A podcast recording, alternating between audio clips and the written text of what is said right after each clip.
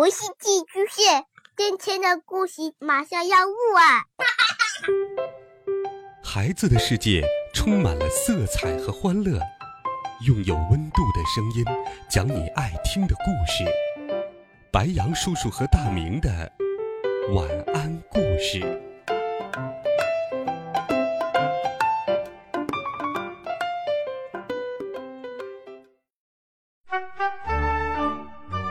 小朋友们、同学们，大家好，欢迎收听白羊叔叔讲故事。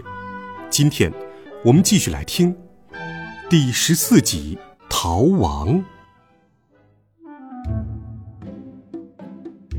陈静一向我靠近时，我着急的大声喊道：“站住！”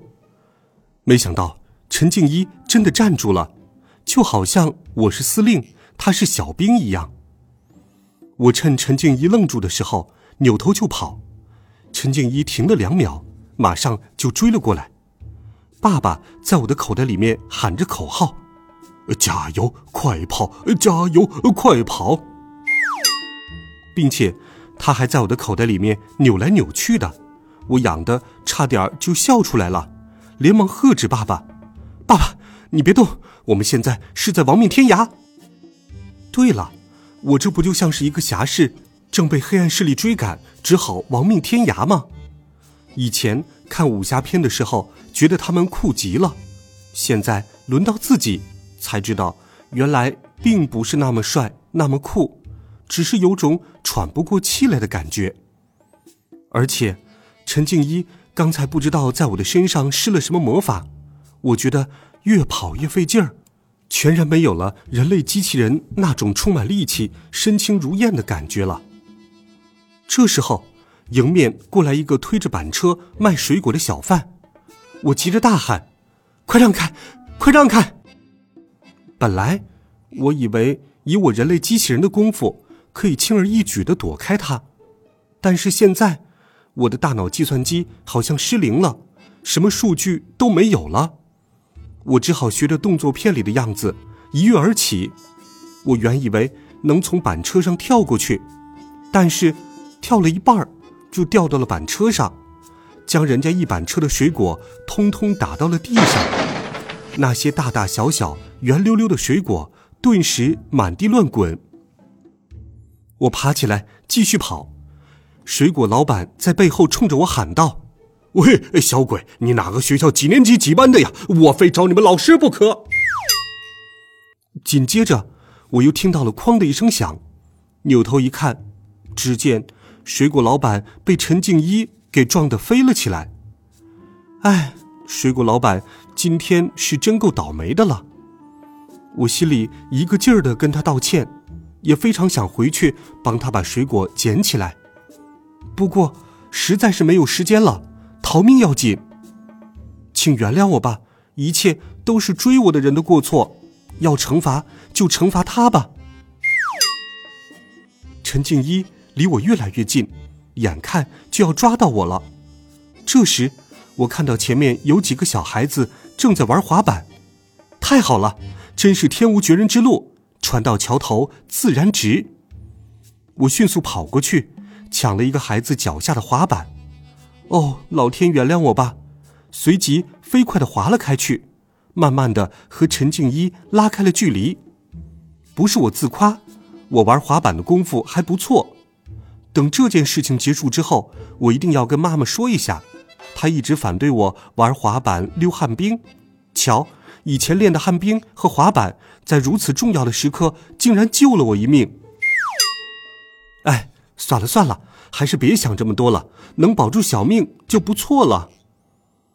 我正得意呢，一边滑还一边回头帅气的朝陈静怡招手，正忘乎所以的时候，滑板似乎磕到了什么东西，我整个人迅速的朝前飞去，啊！原来是滑到了一个工地里面，周围到处都是砖头，幸好我身手还算灵活。眼看就要摔个头破血流的时候，我迅速用手在地下一推，站了起来。扭头看时，可恶，陈静一又追了上来。这时天色正在渐渐变暗，工人们已经下班了，工地上看不到其他的人。我看着陈静一越来越近，一着急，便沿着搭好的脚架开始往上爬。哇，以前我都没有发现，原来自己有这种本领。这叫什么呢？狗被逼急了会跳墙，人被逼急了会爬楼。爸爸在我口袋里面说：“儿子，你要小心呐，摔下去可不好玩。哎呀呀，更重要的是，千万不要把我摔下去。我要是摔下去，就是喝过超人药水也死定了。”确实，就爸爸这么小的人儿，估计现在的高度对于他来说就像是喜马拉雅山了吧。我往下一看，也觉得有点头晕眼花。陈静一的身手简直令我目瞪口呆，我是手脚并用的往上爬，为自己已经佩服的五体投地了。他居然是像青蛙一样抓着脚架往上跳。天哪，他到底是什么人呢？难道是外星人？就在我一边爬一边惊叹陈静一的身手的时候，忽然听见爸爸大喊了一声：“儿子，呃，救命！”我低头一看，眼前的情形吓得我魂飞魄散。爸爸从我的口袋里面露了出来，正往下掉呢。我飞快地伸出一只手，精准无比地抓住了爸爸，将他拉了回来。哦，还好，超人药水并没有完全失效。另外，我第一次觉得爸爸这么小也是很有好处的。要是个正常个头的爸爸。我怎么可能轻而易举的抓住他呢？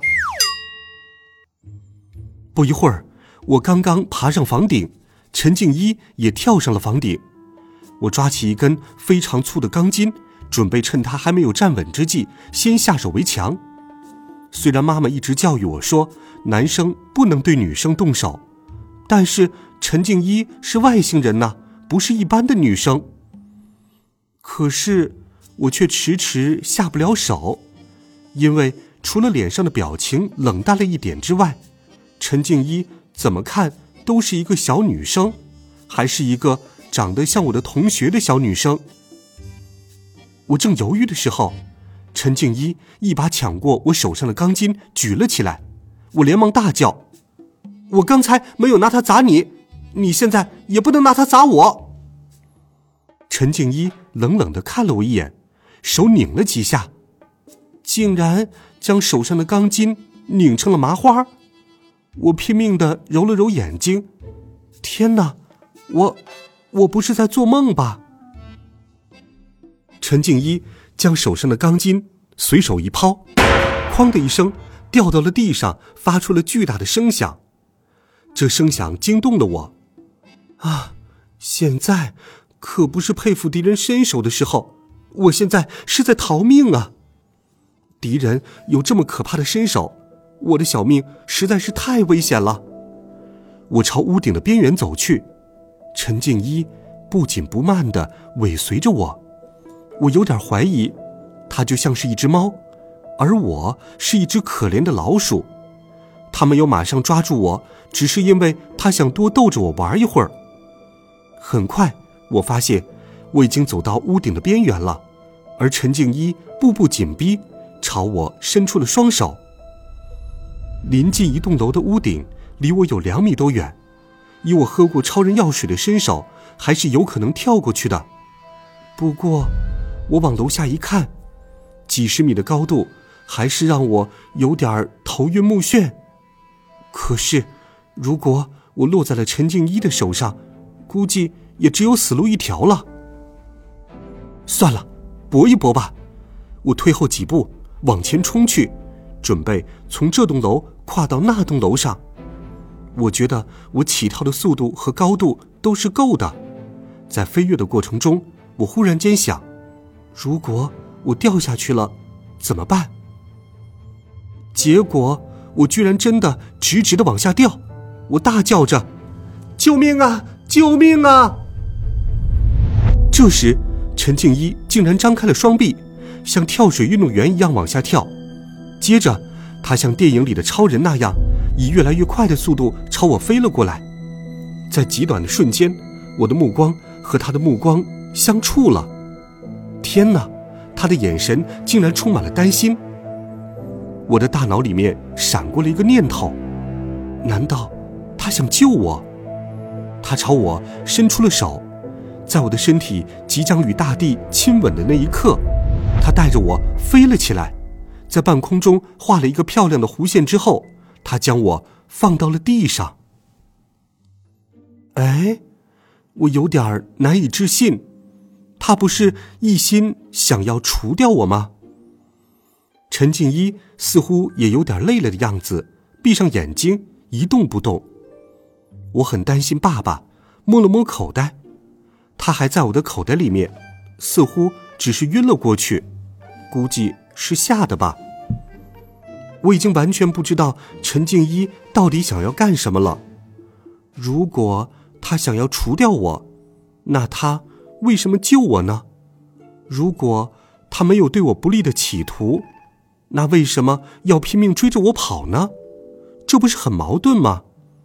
难道他真的是要给我杀什么机器人病毒吗？我才不相信他的话呢！再说了，早上猴子越狱的新闻让我有一种不祥的预感。我相信他一定会来找我复仇的，所以现在我无论如何不能失去我体内的超能力，不然我一样会死得很惨。